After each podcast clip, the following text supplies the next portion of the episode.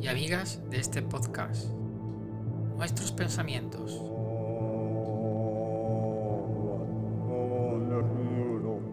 Hoy tenemos como temática Supremo Consejo del Grado 33 y último del rito escocés antiguo y aceptado, y como invitado a don Francisco Gutiérrez Orozco.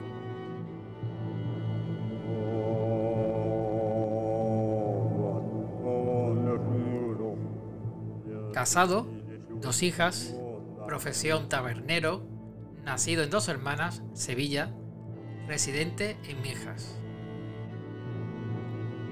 Masón activo, grado 18. Iniciado en el 2012 en la logia Millennium 122 en Fuengirola. Actualmente venerable maestro de dicha logia. Miembro activo desde el 2015 del Supremo Capítulo Rosacruz. Addictum Illuminatium.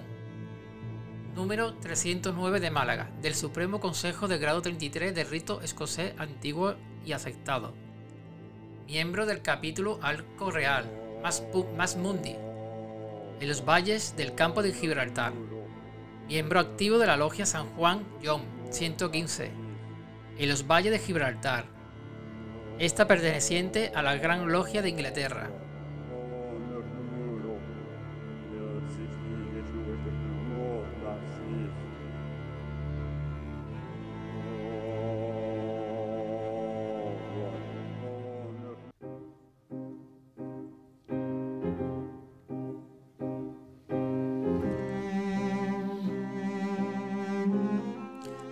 La web oficial del Supremo Consejo del Grado 33 y último de Rito Cosé Antiguo Aceptado para España, en su presentación nos indica lo siguiente.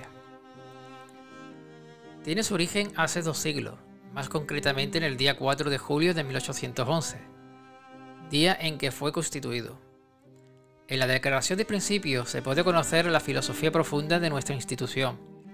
Aquí damos la bienvenida a todos, masones y profanos, que tenga interés en conocer lo que somos y lo que pretendemos. La masonería ha influido en una serie de modificaciones sustantivas de rumbo de avance de la humanidad. Este es, un hecho difícil de refutar.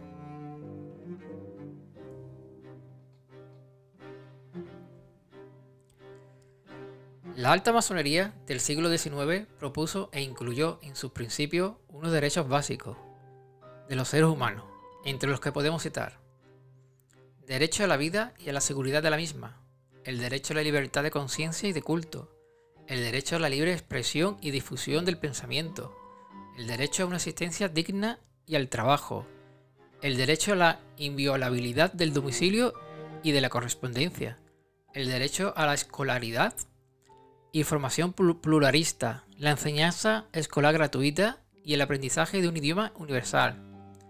La separación e independencia de la Iglesia y el Estado. La libertad de reunión, asociación y huelga pacífica. La instauración de la justicia gratuita e institución del jurado. El espíritu pacifista y la creación de un servicio militar defensivo y voluntario. El gobierno de los estados como expresión de la soberanía popular a través del sufragio universal, el matrimonio civil y la igualdad de los hijos ante la ley, la abolición de la pena de muerte.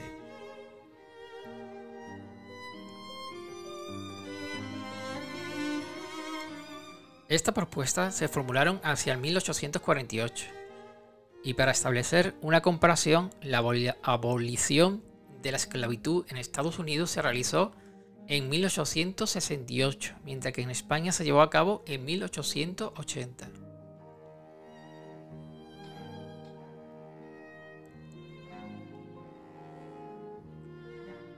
¿Qué programa similar e imaginación y en voluntad al propuesto por la alta masonería del siglo XIX como podemos ofrecer hoy a la humanidad para que dentro de unos 160 años se experimente la misma admiración que aquel programa nos ocasiona hoy. Pretendemos ser la espina dorsal de la filosofía masónica, ser el referente ético y espiritual de la sociedad actual, proponer soluciones a los problemas que produce angustia y soledad en el, en el ser humano, A este sugestivo proyecto nos dedicamos con amor y esfuerzo. Y a este proyecto invitamos a los que sienten en aquella vieja sensación de sentirse incompletos en sus vidas. Y para todas estas cuestiones tenemos a don Francisco Gutiérrez Orozco, masón, grado 18 del rito escocés antiguo y aceptado.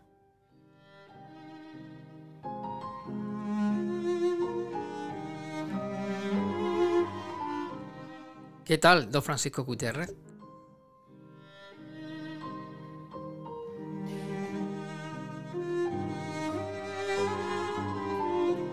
Pues nada, don José Antonio, muy bien. Ante todo, buenas tardes.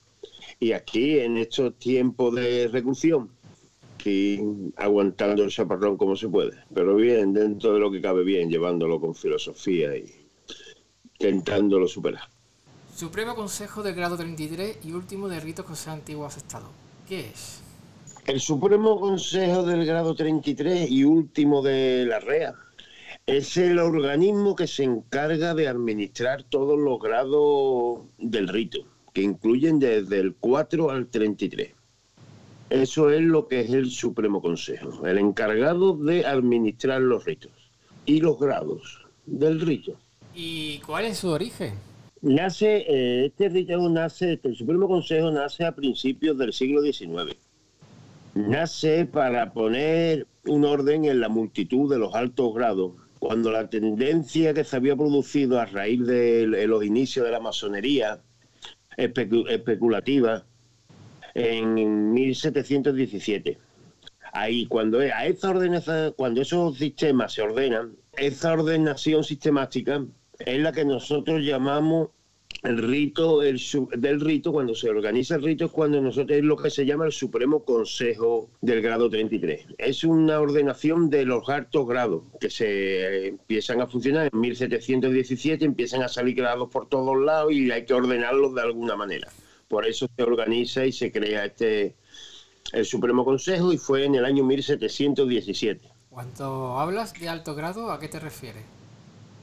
Alto grado hablamos a los que son los dirigentes de la masonería, eh, se pueden decir, los, dirigentes del Supremo Consejo, los dirigentes de, como hay varios ritos, hay varios de esos, cada uno llevaba el rito de Memphis, el, Supremo, el rito de escocés antiguo asentado, el rito de emulación, el rito del escocés, el rito escocés rectificado, pues se tienen que organizar unos supremos para ir lo que era dirigir los ritos y los grados de cada rito, para que no hubiera una evacuación cada uno por un lado sin saber por dónde tirar. Pues sí, como un organigrama. ¿Tiene alguna relación con la masonería, Rosacruces, Templario o Escuela Filosófica del Supremo Consejo? Hombre, claro, sí, tiene, tiene relación. Al ser, un, al ser una orden de carácter eclesiástico iniciático y humanista, pues va relacionado en con todo ese tipo de, de temas de Rosacruces, Templario, Escuela Filosófica sí, las tres cosas que ha comentado son que al final se rigen por lo mismo, ¿no? Por un sistema iniciático, es una escuela humanista y una, y una, una escuela de iniciación, se puede decir, un rito iniciático. Las tres llevan la misma relación. Este Consejo Supremo, ¿cómo se organiza administrativamente y territorialmente en España? Bueno, pues esto, como cualquier asociación, hay, uno, hay un central y después tiene diferentes delegaciones territoriales con sus delegados y sus representantes. Hay presidente central, que es el que dirige más o menos, y después tiene su territorio y dentro de cada territorio tiene, se puede decir, a, mm, ¿cómo te lo diría? Como si fuera una presidencia y después unas autonomías, ¿no? Cada autonomía la rige un presidente, pero va toda en función y dirigido al primo, al al primo interpares, ¿no? Uno es el que dirige, que es el, gran comendador, y después pues tiene sus territorios, por ejemplo, en, España en España ahí está el territorio de está la provincia de Andalucía, después está la provincia de Castilla-La Mancha, de Asturias, de Cataluña. Tiene cinco o seis regiones o cinco o seis delegaciones. ¿Y estos representantes son elegidos a dedo o tiene algún tipo de votación? No, eso va todo votado, y pero eso va votado según las cámara ya. Cada, eso lleva unos, unos conceptos, unos consensos ya, eh, y unos parámetros y después hay unos tipos de votaciones que lo van dirigiendo según en el grado que estén. Pero, por ejemplo, en cada, cada cuerpo filosófico tiene su, como una logia, tiene su, su dirigente, se puede decir, dentro de lo que es la logia de los trabajos, y eso lo eligen los hermanos dentro de la logia. Después, el principal de cada logia, o según el grado, van eligiendo al consejero territorial y después los consejeros territoriales son los que eligen al gran comendador. Es distinto a otras órdenes que el, el gran, el que sea principal va designando sus territoriales, no, aquí es distinto. Aquí cada territorio después en unión son los que dirigen, son en unas votaciones, son los que eligen al que se suele decir al que dirige el Supremo Consejo, al gran comendador. Y hablando del gran comendador, ¿quién es el actual y cuál es su labor dentro del Supremo Consejo? El gran comendador eh, eh, se llama Jesús Soriano. Es un presidente de una asociación, como tal ejerce las funciones como un presidente. Vamos, dirige, manifiesta siempre acorde con los demás hermanos, compañeros, como los queramos llamar, pero la función esa es dirigir como cualquier presidente de cualquier institución. Acogido a unas normas, a unas normas de asociaciones y esa es su función. Y después, pues, delegar en sus diferentes brazos que tienen cada territorio, como te he comentado antes. La presentación de la web oficial nos habla de, de ser la espina dorsal de la filosofía masónica, ser el preferente ético y espiritual de la sociedad actual, proponer soluciones a los problemas que producen angustia y soledad en el ser humano. ¿Nos puedes aclarar estos principios y qué soluciones propone el Supremo Consejo a la angustia y soledad del ser humano? Eh, nos habla de ser la espina dorsal la, del referente ético y espiritual. Proponer soluciones a los problemas. Hombre, se trata de una. La solución porque se trata de una sociedad ética, ¿no? De valores humanos y sociales.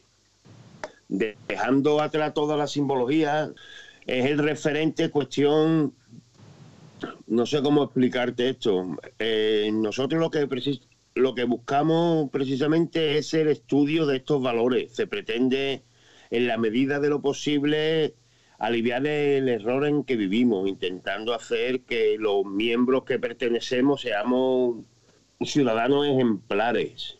¿Y la espina dorsal de la masonería qué quiere decir? porque somos los que tratamos la ética y los valores humanos, ¿no? Lo que intentamos integrar al masón en la sociedad. La masonería se consta de, no la masonería en sí, estamos hablando de un rito. ¿Vale? Esto es el rito cosentivo y aceptado. El rito cosentivo y aceptado tiene del 1 al 33 grados. El Supremo Consejo es el que se encarga de dirigir desde el 4 al 33. Es decir, del 1 al 3 se supone o se intenta hacer buenas personas y del 4 al 33 lo que se intenta es que de esas buenas personas que han llegado a intentarla y que sean modelos ejemplares de ciudadanos en lo que es la ciudadanía y aportar su granito de arena. En eso a eso nos referimos como la espina dorsal. Aparte que pone soluciones o propone soluciones a la angustia y soledad del ser humano. En ese apartado, ¿a qué se pues, refiere? Hombre, pues lo que te he comentado, intentamos aliviar el error, ¿no? En lo que se vive la sociedad, intentando apoyarnos unos a otros, intentando ser mejores personas, intentando buscar soluciones a problemas. Lo que pasa que nosotros lo que no podemos es solucionar un problema grande, lo tenemos que hacer individualmente, ¿no? Y cada uno aportando su grano de arena a lo largo del tiempo, pues se van consiguiendo cosas. No es una no es un estamento que tenga la posibilidad de regenerar un cambio social en nada, pues mm, no tenemos la suficiente peso, pero sí intentamos que la sociedad y los que circulen a nuestro alrededor con nuestros actos y nuestra forma de actuar, pues que vayan se vayan concienciando y ese es nuestro aporte, intentar corregir los errores que hay en la sociedad. La alta masonería del siglo XIX e incluyó en sus principios unos derechos básicos de los seres humanos. Eh, estos principios incluyeron en las constituciones de los países democráticos y concretamente en la española. Sí, sí, sin duda. Claro que influyeron mucho. Hubo mucho. Mm, no se puede decir que estas constituciones y estos y estos principios lo hicieran los masones, pero sí se puede decir que dentro del consejo de personas y del grupo de personas, dentro de muchos de ellos eran masones, que sí tuvieron una gran influencia, tuvieron una influencia enorme, sin ningún tipo de duda, que sí hubo influencia. ¿Y en otras constituciones piensa que también? Creo que sí, en muchas. Por ejemplo, te miramos, nos saltamos a Estados Unidos, por ejemplo, América, hasta la simbología del billete, hasta simbología de edificios, de mismos ciudades que hay. Sí, la masonería influye mucho. Y, fue, más en aquella época de, de cuando se empezaron a abolir mucho el tema de. ¿Esclavitud? Esclavitud, exacto. Se empezaron a intentar abolir la esclavitud, más el tema de la libertad, más de sociedad, más de la igualdad. Sí, sí, se intentaron, se consiguieron mucho y influyeron en muchas, en muchas constituciones. No en todas, por supuesto, ni en todo, pero en cada cambio que haya habido social, en busca de una mejora para el bien común, si te pones a buscar o a rebuscar, siempre en algunos han habido o descendencia o ascendencia masónica, por su forma de ser, por su carácter, por su por lo que es la asociación en sí. Has referido a la Constitución de Estados Unidos concretamente que me has indicado, ¿no? Por lo, del billete del dólar y, la simbología de tal, ¿no? Sí, te he puesto ese ejemplo, ¿no? Pues como me has preguntado por otras constituciones, pero después de ese más, la francesa, por ejemplo, vemos el gallo. El gallo es un símbolo mm, totalmente masónico. El que sepa un poco y conozca un poco de masonería, conozca el rito, sabe que el gallo es un, símbolo masónico y uno de la, el baluarte de la bandera francesa es un gallo. Y como esa, muchos más. Para pertenecer a este Supremo Consejo, ¿puede ser cualquier persona? ¿Qué requisitos deben cumplir? Para pertenecer, no, ser maestro masón. Para entrar en el Supremo Consejo, lo único que, que tienes que ser es maestro masón. Pues como te he comentado antes, este, el Supremo Consejo es... Mm, el Supremo Consejo en sí no es nada. El Supremo Consejo es un, el que se encarga de organizar y administrar los grados del rito. El Supremo Consejo tiene del grado 4 al 33, son los que organiza, del 4 al 33. Y del 1 al 3, cada, cada país o cada, cada gran logia los trabajan ellos. Del 1 al 3 son grados simbólicos lo único que necesitas para pertenecer al Supremo Consejo es tener los tres grados de la, para poder acceder al cuarto grado, porque no puedes pasar de, del cero al cuarto ni del uno al cuatro, como todo viaje iniciático es progresivo. Es el único requisito, ser maestro masón. Y para adquirir los tres primeros grados, me imagino que tiene que, iniciarse como masón, ¿no? Pertenece a una logia regular. Sí, sí, tienes que pertenecer a una logia regular. El Supremo Consejo está adherido a las constituciones de Andersen y como tal son, eh, son al que yo pertenezco, eh, es de, pertenece a la regularidad, como algunos llaman, otros llaman, yo lo llamo de otra forma, pero bueno, no es, no es el tema al que no, no íbamos a, a ceñir en la entrevista, pero sí, necesita ser ordenado, iniciado masón en una logia regular. Por ejemplo, si estamos en España, en la Gran Logia de España pero que no tiene por qué ser para pertenecer al Supremo Consejo de España, no necesita necesariamente ser masón de la Gran Logia de España. Puede ser de cualquier tipo de logia siempre y cuando sea regular, que esté reconocida por la Gran, por la gran Logia inglesa. Tú puedes pertenecer a, una, a Francia, a Italia, a, Colombia, a Brasil, a donde tú quieras, siempre y cuando que el rito, el, la Gran Logia sea reconocida por la Logia de Inglaterra y puede después pertenecer al Supremo Consejo sin ningún tipo de problema, siendo maestro masón. ¿Y siempre tiene que ser dentro de ritos cosas antiguos aceptados o alguien que pertenezca, pertenezca por ejemplo, a un rito eh, distinto puede pertenecer al Consejo Supremo? Normalmente, normalmente lo en los, cuartos grados, cuando se accede al cuarto, a partir del cuarto grado se accede por invitación. Lo normal es que si has empezado en el rito escocés, sigas tu camino, tu camino natural. Aquí se puede decir que en España sobre todo hay muchos ritos, ¿no? Pero en España los dos ritos fundamentales son el rito escocés antiguo y aceptado, que es del que estamos hablando, y está el, rito de emulación o rito de York. Cada uno lleva unos caminos distintos, aunque la finalidad es la misma, son unos pasos siguientes. El rito emulación termina por un rito que se llama arco real, marca temple, y el Supremo Consejo son grados continuados. Lo lógico es que los que pertenezcan a la REA, al rito escocés, desde el principio sigan por esa línea. Y los que trabajan en emulación sigan por la otra línea, pero no hay ningún tipo de problema. El único requisito es ser maestro masón. Y maestro masón puede ser por cualquier rito, de Memphis, de San Andrés, el rito de, de emulación, por el rito de York, por el rectificado, por el que estamos hablando, siendo maestro masón se puede acceder al Supremo Consejo. ¿Y qué tipo de trabajo se hace dentro del Supremo Consejo? ¿O eso va por según grados? ¿Cómo, se trabaja dentro?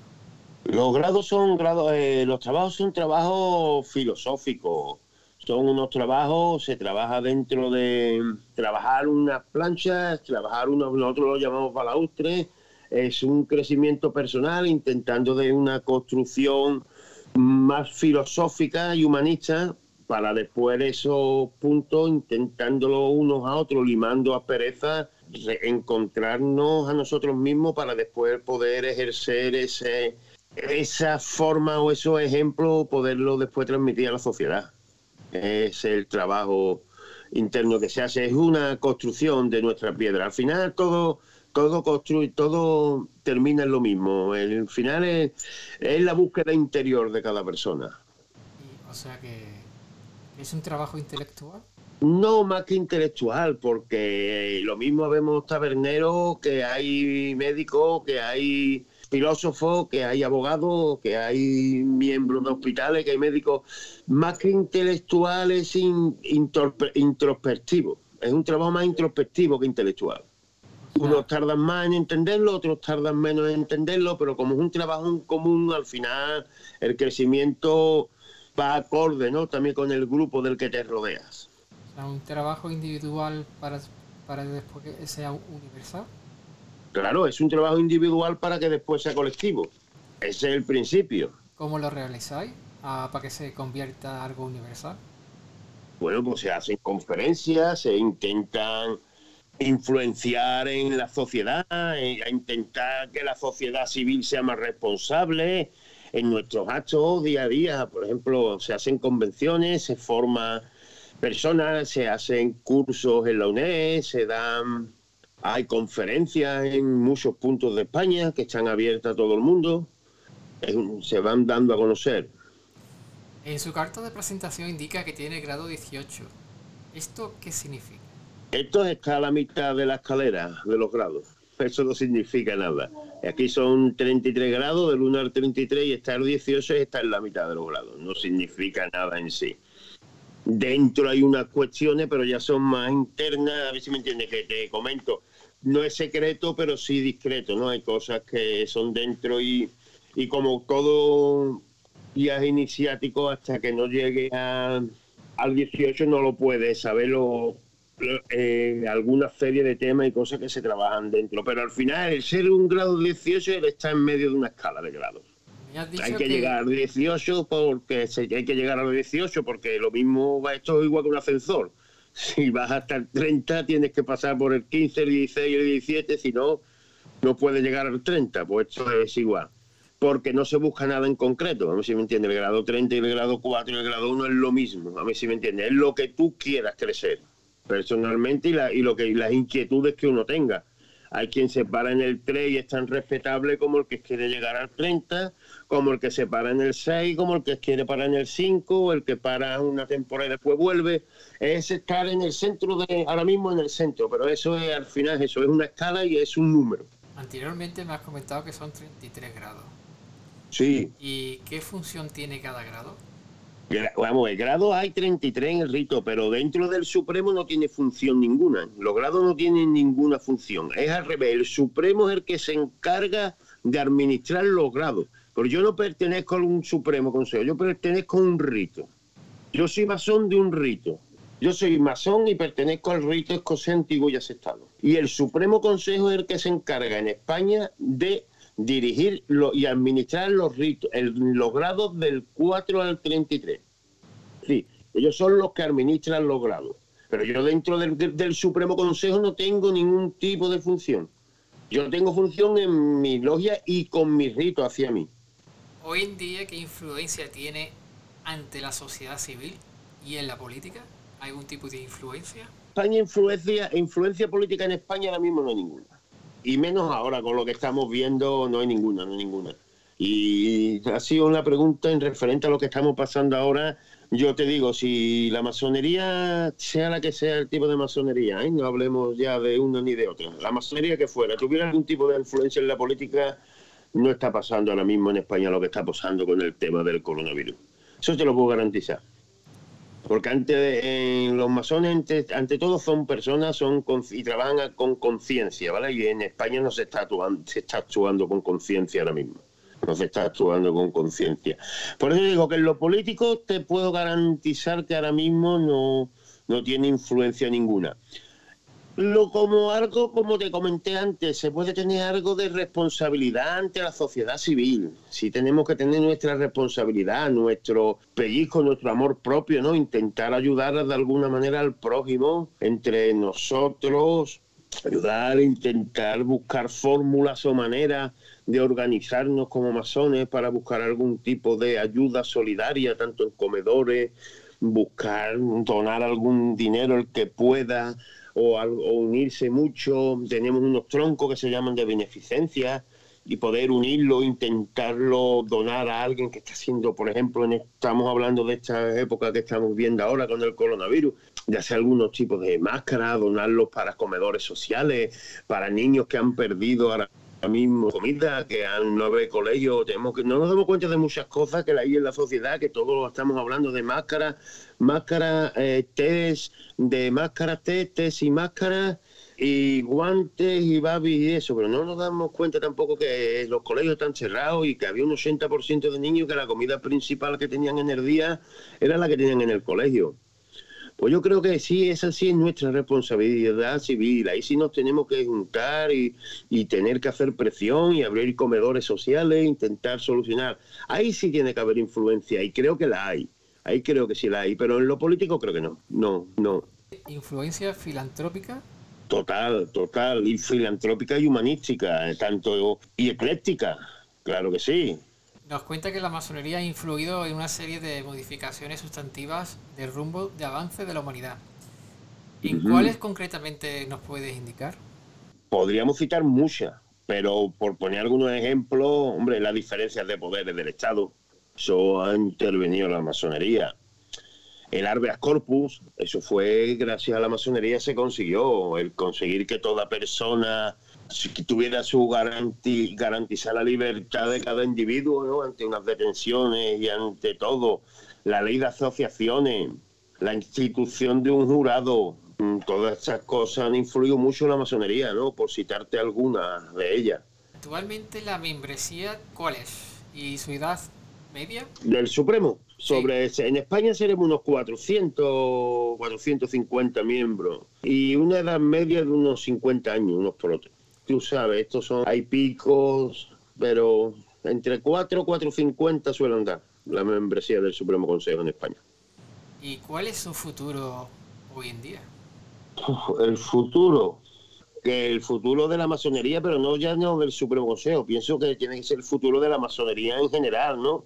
Yo creo que, que debe de ser un instrumento, un instrumento para mejorar el futuro, ¿no?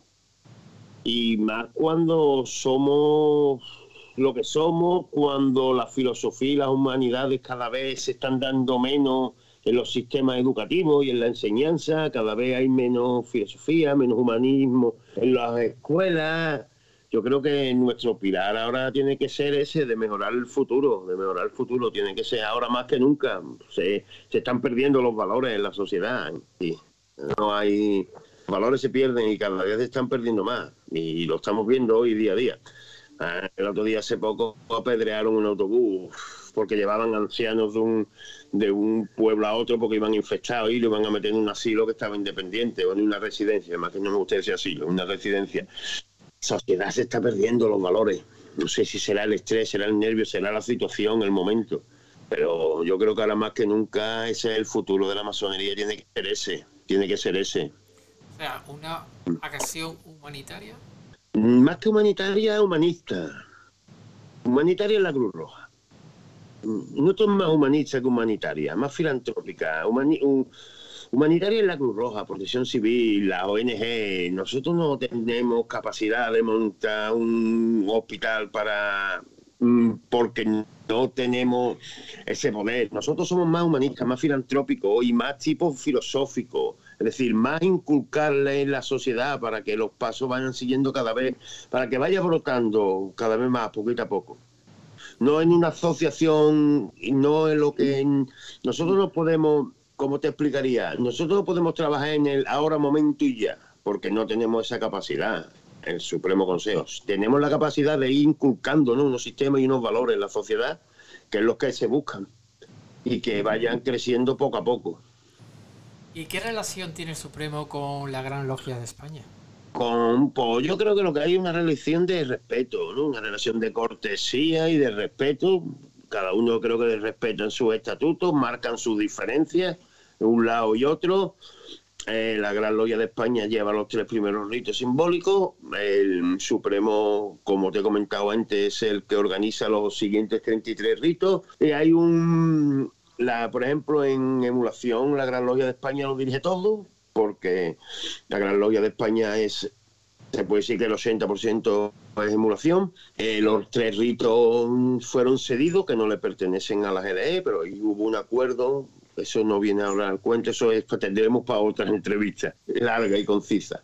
Y, pero que hay un respeto, un respeto mutuo, cada uno marca en sus estatutos como son, como son dos asociaciones distintas, paralelas y distintas. Cortesía y respeto. O sea que me está diciendo que son independientes y no se superdita una a otra. No, no, en absoluto. Son totalmente independientes, una de la otra. Por eso te comento, yo para pertenecer al Supremo Consejo no tengo por qué pertenecer a la Gran Logia de España. El emblema del Supremo Consejo, con un águila bicéfala y una inscripción en la parte inferior que, que pone Deus meunquejus. ¿Qué significa? Deus meunquejus pues Eso es una tradición latina. Eso significa Dios y mis derechos. ¿Y si lo extrapolamos a, lo profano? Mm, hasta ahí no llego. Eso es un grado que no es el mío. un grado al que no he llegado, ¿me entiendes? En su explicación a lo profano no me la puedo decir porque no he llegado. Yo te puedo decir su traducción. Y es un grado que si te hablo de él no sé lo que te voy a decir por, y te estaría mintiendo o diciendo medias verdades porque como te digo, es un viaje iniciático. Yo del grado 19 no sé lo que me voy a encontrar cuando llegue. Y lo del escudo del el águila, no bicéfala, me hablabas antes, ¿no? Eso es un emblema que es del, también del grado 33, eso pertenece al grado 33.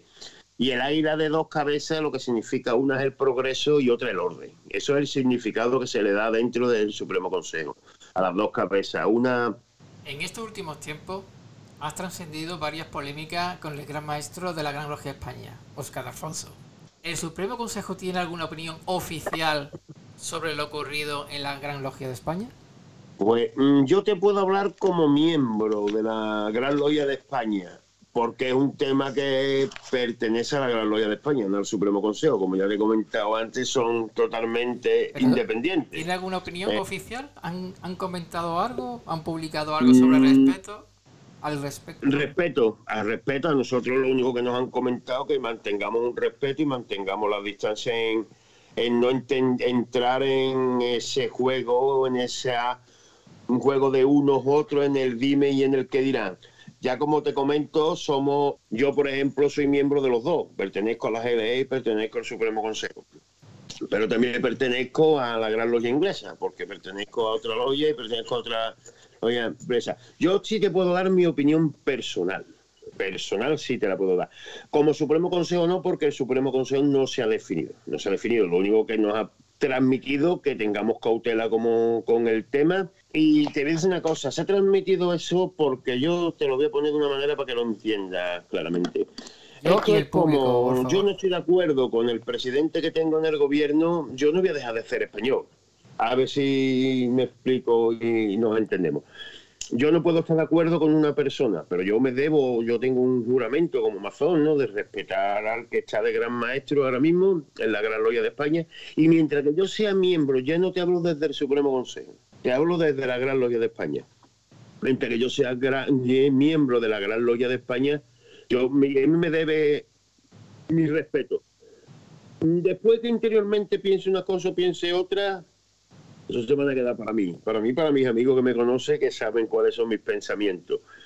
Pero el respeto mío lo va a tener de puertas de fuera. ¿Que está haciendo las cosas mal? Pues seguramente la está haciendo mal. Y quizás lo que el problema también es que todo lo que ha hecho bueno lo va a estropear. Que todo, porque sí ha tenido cosas buenas, ¿eh? en su principio, te digo, ha tenido cosas muy buenas. El gran maestro de España ha tenido cosas muy buenas, pero al final es como todo, ¿no? Eh, yo creo que cuando se intenta abarcar más de, de lo que se puede o se quiere ya, cuando ya se olvidan los principios a lo que venimos a una orden, cuando ya mm, se nos olvidan por qué estamos aquí y para qué estamos aquí, empiezan los problemas y empiezan a crearse unos egos y, y unas cosas que yo creo que no lo van llevando por buen camino. Pero que la Gran Loya de España va funcionando, hay buenos masones dentro de la Gran Loya de España hay grandes miembros en, las logias y se están refugiando entre ellos. Y esto, como en todos los tipos de asociaciones, son tormentas que pasan. Y las logias en sí tienen que estar independientes porque al final, si nos venimos a dar cuenta, las logias las hacen los masones y lo otro es burocracia y la burocracia en quien en todos lados pues en en todo tipo de asociaciones y de ese problema pero que por eso te digo que porque no se esté conforme con uno no se deja de ser masón y de pertenecer. Porque te pongo el ejemplo de antes, yo no me voy a hacer portugués porque no me gusta Pedro Sánchez. Tendré que aguantar y cuando vuelva a ver unas elecciones pues intentaré no votarlo para que salga otro. Y si me gusta pues lo votaré para que salga él. Pero si yo voto a fulano y sale Mengano, tendré que respetar Mengano hasta que esté, porque soy español, pues en esto igual. Yo hice unos juramentos que se respetan al que esté y mientras esté hay que respetarlo y guarde, por lo menos guardar las composturas. Por lo menos guardar las composturas de cara al exterior. ¿Se ha tendido un tupido velo en la Gran Logia de España? No, sea, no, no es que se haya, vamos a ver, el profano de fuera, el profano de fuera no sabe lo que está pasando en la Gran Logia de España. ¿eh? Tú preguntas eso es porque tú tienes que conocer algo de la Gran Logia de España. Como yo sé, decimos nosotros los masones no, no podemos descubrir a nadie, no, nos podemos descubrir nosotros mismos. Si tú preguntas eso, porque tú tienes conocimiento de la Gran Loya de España. Es decir, pero el profano fuera no tiene por qué saber nada. Y tú pido verlo dentro de lo que somos los hermanos, no, hay claridad y se saben que, vamos a ver, como en todos lados, hay gente que está pro al gran maestro y hay gente que está en contra del gran maestro. Después de esto, como en todas las asociaciones, hay sus reuniones, sus grandes asambleas, sus elecciones, sus votaciones y lo que hay que esperar a que lleguen unas elecciones, hacer las cosas correctamente y intentar de el que no esté de acuerdo con él, como te he dicho antes, que vote en contra y el que esté de acuerdo con él, que vote a favor. Lo que sí te digo yo que las constituciones de la Gran Logia de España sí había que darle un vuelco.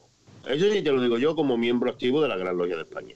Pero, yo ni estoy en contra de uno, ni me estoy definiendo ni a favor ni en contra de nadie. Ahora que sí te digo que la constitución de la Gran Logia de España había que darle un, pequeño toque, un pequeño revolcón, sí, sí estoy de acuerdo y estaría conforme en que lo hicieran. Ya que estamos hablando de la masonería, voy a montar en ese campo, ¿cuál es su actualidad frente al coronavirus? ¿Los trabajos como suelen llamarlos, han paralizado? ¿Estáis trabajando de alguna forma especial? Vamos a ver, la masonería ahora mismo está parada, pero está parada como cualquier tipo de asociación, porque se han hecho, por, nada más que por el estado de alarma, el gobierno ha prohibido la, reunión de grupos de, de gente, nada más que exactamente por ese motivo se han tenido que parar los trabajos. Bueno, sé que hay hermanos y sé que hay logias por ahí que están funcionando y que están trabajando, están haciendo, hay logias que están haciendo tenidas oficiosas, no oficiales, siendo sostenidas, que es nuestra forma de encontrarnos, de transmitirnos, de, sumar ese grego, ¿no? que nosotros llamamos, hay otros hermanas, otras logias hermanas que están haciendo tenidas de ensamblaje, otras que están haciendo unas tenidas de formación para aprendices y compañeros, otras tenidas que ponen un tema y cada uno escribe hacen como una mesa de debate, diálogo. Ahora, gracias a Dios, con la tecnología tampoco estamos muy estancados. Eh. esto es el problema ver así hace 40 años. ahora mismo conectamos y hay mil plataformas, si no es Zoom, es Skype, Skype, si no el Good Meeting, sino si hay miles y si hay forma de eso. Pero sí, los trabajos masónicos físicos están parados, están parados hasta nueva orden, hasta que el estado de alarma dure y que la Gran Logia de España los vuelva, los vuelva a abrir, de un decreto y los vuelva a abrir. En general, ¿qué nos puede contar más sobre esta, esta temática? Es un momento en plena libertad. En general, ¿qué nos puede contar más sobre esta temática? Es un momento en plena libertad. El Supremo Consejo, te digo yo, yo, hombre, el Supremo Consejo es un tema que quizá la persona que es profana en este tema, ¿vale? Y o neófito en estos temas, le va a sonar chino, le va a sonar chino.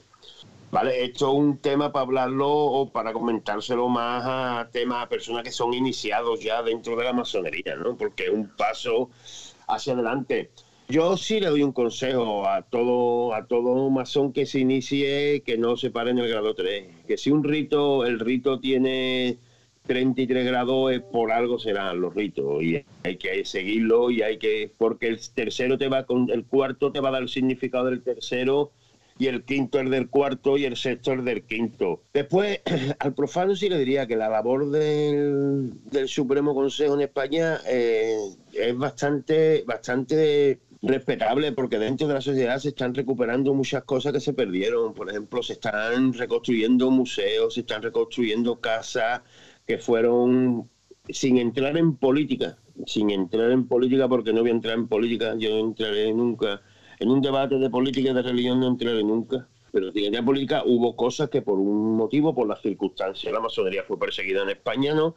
Y se le requisaron museos, templos, eh, biblioteca y el Supremo Consejo se están, que es el que se está encargando de recuperar la honorabilidad no perdida por ciertos señores. Hablamos de, señores como Ramón y Cajá, de la Sierva, de, mm, Machado, señores grandes grandes de España que han sido maltratados públicamente, ¿no? Y, y con el honor suyo perdido se está llegando a buscar eso, ¿no? Su, que se recupere su honorabilidad y se está buscando reconstruir, por ejemplo, en Canarias se, ha recuperado que no el Cabildo Canario ha consentido darle al Supremo Consejo darle dos templos gigantes que tenían allí abandonados se han dado, se están haciendo, se están reconstruyendo, se están reconstruyendo en Salamanca, se está reconstruyendo la biblioteca masónica, una biblioteca enorme que estaba allí tapada, perdida, que la tenían se ha recuperado también. Pues yo creo que el Supremo Consejo está haciendo bastante. Lo que pasa es que somos pocos, somos pocos y se notan poco, pero gota a gota y tiempo a tiempo, al final se irán viendo el fruto, el fruto que va dejando esto. ¿Y algo en relación con la masonería? ¿Qué le puedes decir a un profano? Que masonería, mm, la masonería está mal vista en España todavía. La masonería en España tiene mucho muchos tapujos todavía, hay mucho miedo a la masonería, se ha hablado más, en España hay muchas heridas abiertas todavía. Y, pero a un profano yo le diría que la masonería es simplemente una asociación que es muy difícil entrar y muy fácil salir. Ahí ya que haga su ecuación. Si esto fuera algo que buscara algo de las personas, pues sería al contrario, ¿no? Sería muy fácil entrar y difícil salir. Aquí es totalmente distinto. Aquí lo difícil es entrar. Salir es muy fácil, salir se sale con una simple carta de despedida. Y aquí nadie te molesta más ni te vuelve a molestar. El que tenga curiosidades y que tenga inquietudes, que llame a la puerta. Hay sitios para, para llamar y pegar a la puerta. Te digo una cosa, mm, nosotros trabajamos con un mandil. Nuestros rituales pero entre nosotros los masones hay una frase que siempre decimos, ¿no? Que hay más, hay más masones sin delantal que con delantal. En la calle se ven actitudes más masónicas que muchas veces o, tan iguales que se pueden vender dentro de un taller masónico. Lo que pasa es que hay gente que es que no sabe dónde tiene que pegar. No tiene dónde llamar. Eso sí te digo yo una cosa. Mm, no habría que darle una publicidad tambólica porque tampoco somos un club de tenis ni un club de pádel, decir, de, pero sí que hubiera más facilidad para que llegaran, para, para saber dónde tienen que pegar sobre todo. Y si alguien tiene inquietudes o algún tipo que pegue, que pegue la puerta en la en internet, ya internet llega a todos lados, que pregunte por masonería en España, la gran logia de España, y, siempre se le indicará, siempre habrá un teléfono, un correo electrónico. Pero que es una cosa que en el fondo es buena. ¿eh? Aquí lo que único que puede buscar el que quiere llegar es crecimiento personal. El que vaya buscando otro tipo de negocio que no pegue, porque a la larga se vaya aburrido, se va aburrido, porque suele pasar estas cosas. ¿Algún medio de contacto para nuestros oyentes que quisiera contactar con usted? A medio de, tenemos la nuestra propia, que es Secretaría Logia Millennium 122, arroba gmail.com, a través también de la GLE, de internet, te puede entrar en la página oficial de la GLE o de la GLPA, que es la Gran Logia Provincial de Andalucía. Y desde ahí ya le pondrían en contacto de, a la logia más cercana de donde esté llamando, al punto más cercano de donde esté llamando, de la geografía de donde esté llamando. ¿Y el suyo? Paco Betis, 1970, arroba gmail.com. Daba por concluida esta interesante entrevista a don Francisco Gutiérrez Orozco. Muchas gracias por su participación y hasta la próxima oportunidad. Y un triple abrazo fraternal.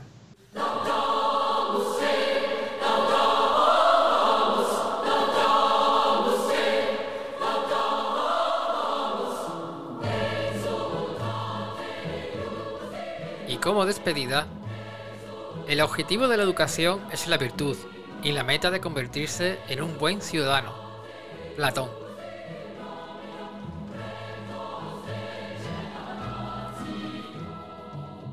Podemos pensar que el Consejo Supremo del grado 33 y último de rito cosa antiguos estados en este siglo XXI puede ser anacrónico, pero leído sus principios básicos y objetivos, observamos que sigue de actualidad innecesaria para esta humanidad tan individualista, materialista y falta de empatía. Hoy en día es más necesario estas escuelas filosóficas o éticas para ser más, libres y funcionar como una sociedad unificada y empática.